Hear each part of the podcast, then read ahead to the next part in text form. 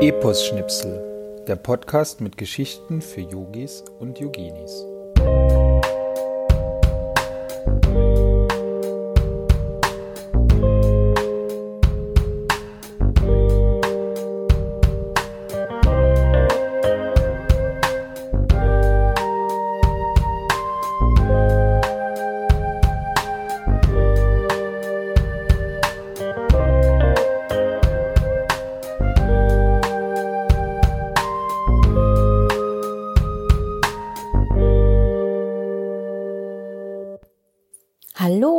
Herzlich willkommen zur sechsten Episode von Epos Schnipsel, dem Podcast mit Geschichten für Yogis und Yoginis.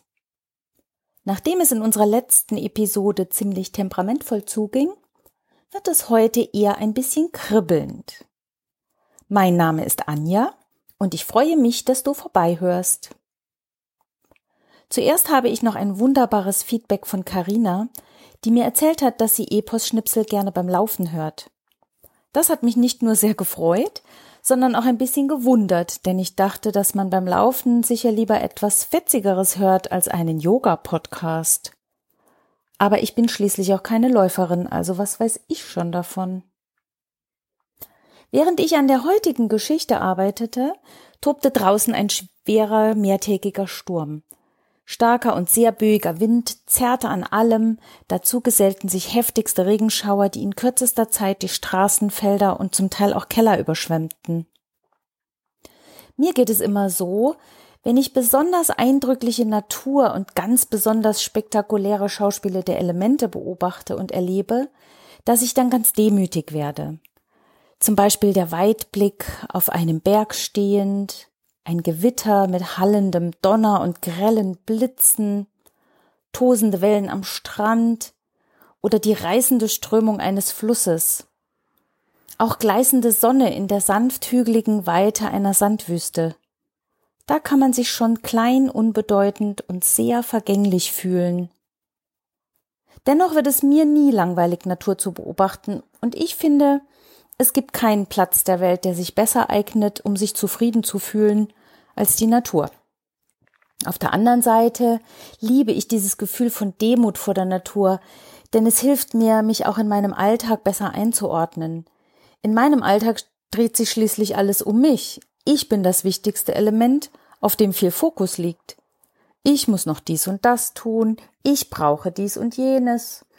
Da ist ein Ausbalancieren über Demut schon sehr hilfreich, finde ich. Mir stehen Demut und Ergebenheit gut, und ich gestehe, dass ich oft selbstgerecht bin oder allwissend, und das ist sicherlich eher hochmütig als demütig. Demut ist ja eher eine Haltung oder Einstellung als ein Gefühl, und es gibt viele Situationen, in denen es uns allen vielleicht ein bisschen an Demut mangelt. An dieser Stelle wieder ein kleiner Fun Fact. Im Wall Street Journal wird Demut als die wichtigste Charaktereigenschaft für Führungskräfte benannt. Demut bedeutet ja irgendwie, dass man Dinge von außen hinnehmen kann, ohne zu jammern und vor allem ohne sich selbst zu wichtig zu nehmen. Dazu passen dann noch andere Eigenschaften wie Genügsamkeit, Geduld, Hingabe, Zufriedenheit und ich finde auch Mut, was ja in dem Wort Demut quasi schon drin steckt. Das erinnert mich übrigens an ein Gedicht, welches über dem Schreibtisch meines Vaters in dessen Firma hing. Gott gebe mir die Gelassenheit, Dinge hinzunehmen, die ich nicht ändern kann. Den Mut, Dinge zu verändern, die ich ändern kann. Und die Weisheit, das eine vom anderen zu unterscheiden. Als Kind dachte ich viele Jahre an meinem Geschäftsmannvater sei ein Poet verloren gegangen. Heute weiß ich, dass es sich bei dem Gedicht oder Gebet um das sogenannte Serenity Prayer handelt und natürlich nicht von meinem Vater stammte. So, dann lass uns heute mal hören, wie Indra Demut lernte. Indra ist der Gott der Götter, Gott des Himmels und auch des Regens. So wurde auch zum Beispiel der Regenbogen nach ihm benannt. Im Hinduismus ist er der Gott des Donners und der Stürme. Er besitzt eine überirdische Waffe, einen Donnerkeil. Da Indra durch den Regen die Erde fruchtbar macht, ist er auch ein Gott der Schöpfung. wie Ganesha, der auf einer Maus reitet, und Mahamaya, die auf einem stattlichen Löwen sitzt, oder Shiva auf seinem Stier Nandi, hat auch Indra ein Vahana, ein Reittier, nämlich den göttlichen weißen Elefanten Airavata. Indra begann einst eine mythische Heldentat, als er den drachenähnlichen Dämon Vritra erschlug. Und diese Geschichte erzähle ich dir ausführlich ein andermal und durch diesen Sieg und Ruhm wurde er zum König der Götter.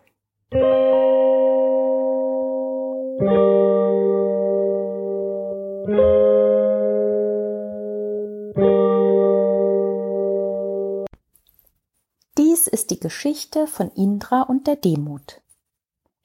Indra, der König der Götter, regiert über Devaloka, die Welt der Götter. Indra hatte schon viele, viele Lebenszeiten als Herr des Himmels verbracht, und dies führte dazu, dass er großen Stolz darauf entwickelte, der seiner göttlichen Großartigkeit in nichts nachstand. Und um seine Großartigkeit und Göttlichkeit zu manifestieren, forderte Indra den himmlischen Architekten Vishwakaman auf, ihm einen Palast zu bauen, der seinesgleichen sucht. Niemals solle je etwas Schöneres und Größeres und Prachtvolleres gebaut werden. Als der Palast fertiggestellt war, begab sich Indra in seinen Thronsaal und nahm auf dem imposanten Thron Platz. Von da an verließ er seinen Palast nicht mehr, und so kam es, dass ihn auch die Sorgen und Wünsche und Anliegen seiner Untergebenen nicht mehr interessierten.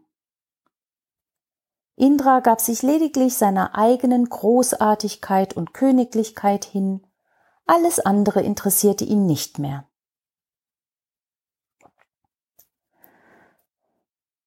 Als König aller Götter jedoch war es Indras wichtigste Aufgabe, die Bedürfnisse der Götter und Menschen an erste Stelle zu setzen und sich zu kümmern.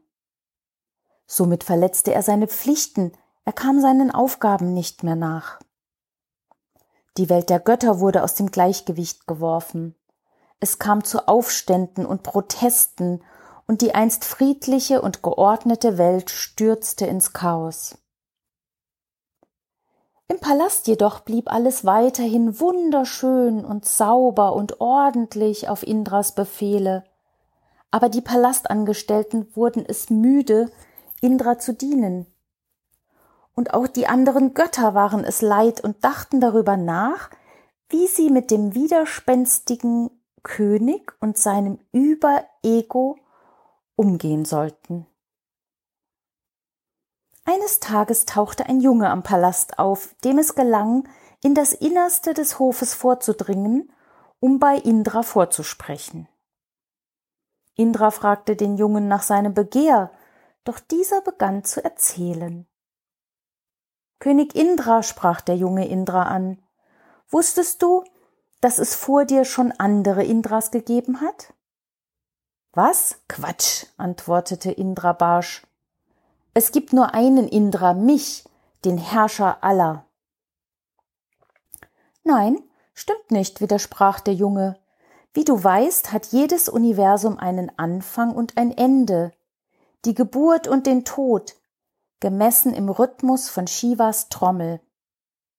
Und jedes Universum beinhaltet Zeitalter, die durch die kosmische Uhr bestimmt sind.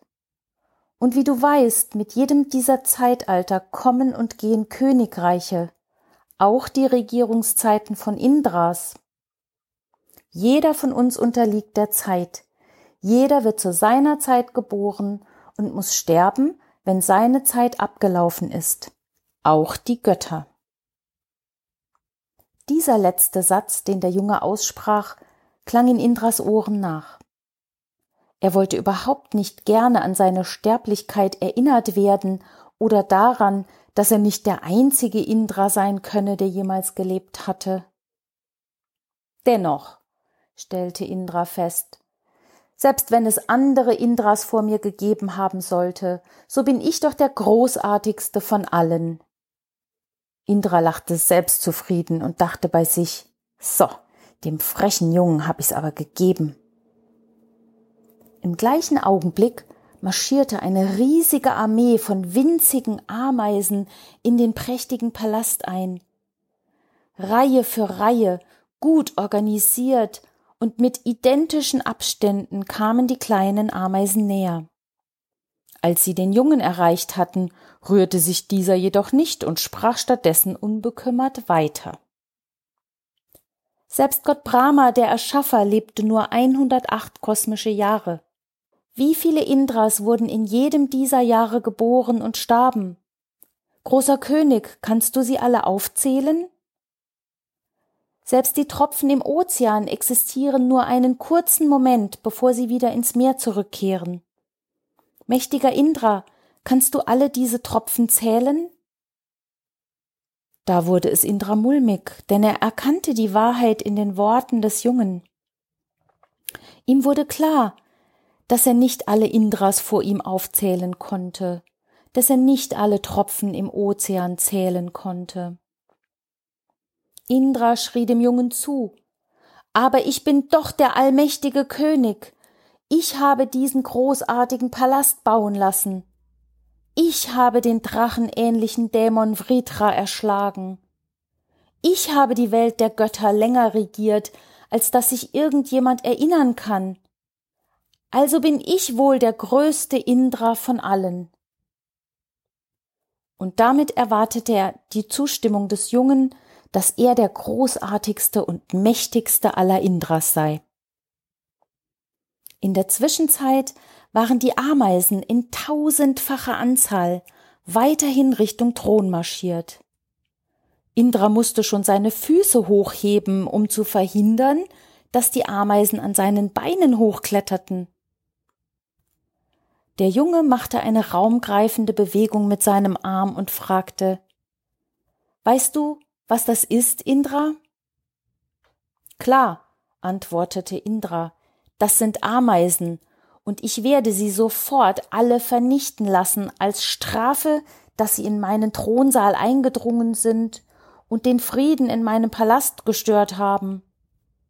Ich will nur noch hören, was dein Anliegen ist, weshalb du um diese Audienz gefragt hast, und dann werde ich dich und die Ameisen gleichzeitig von der Palastwache entfernen lassen.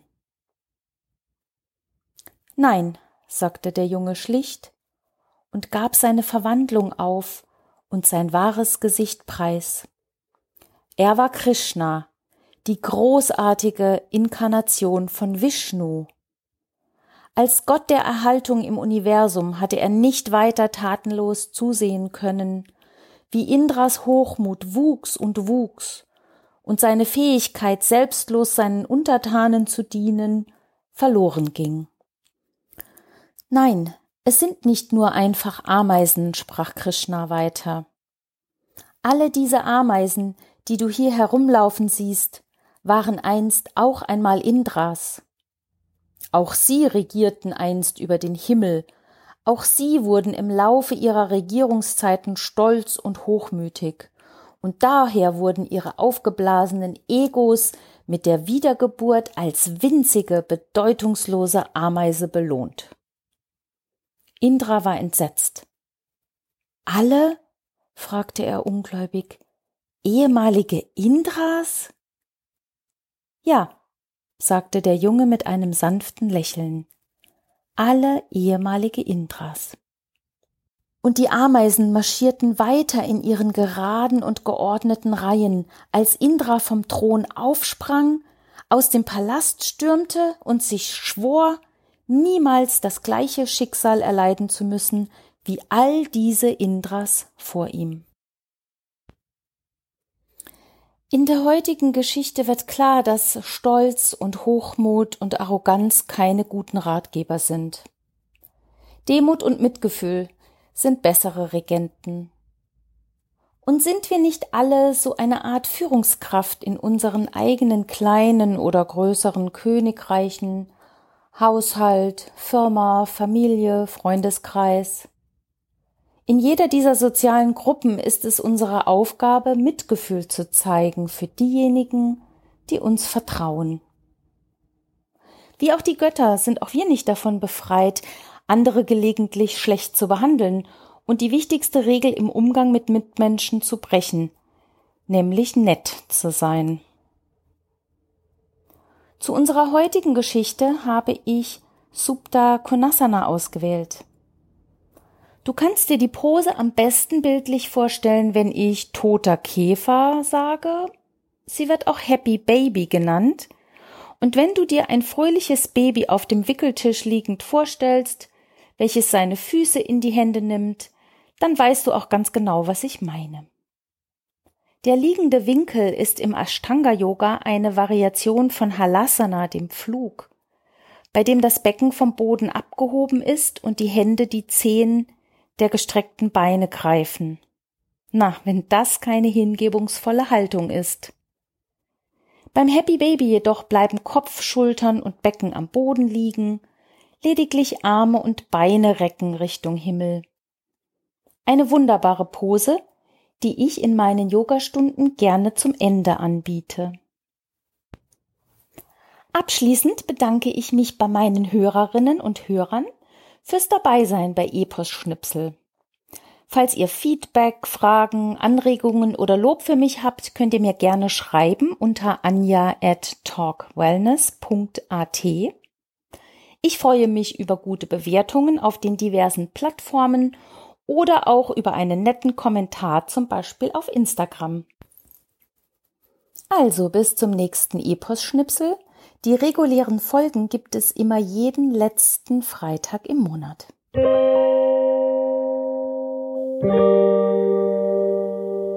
Musik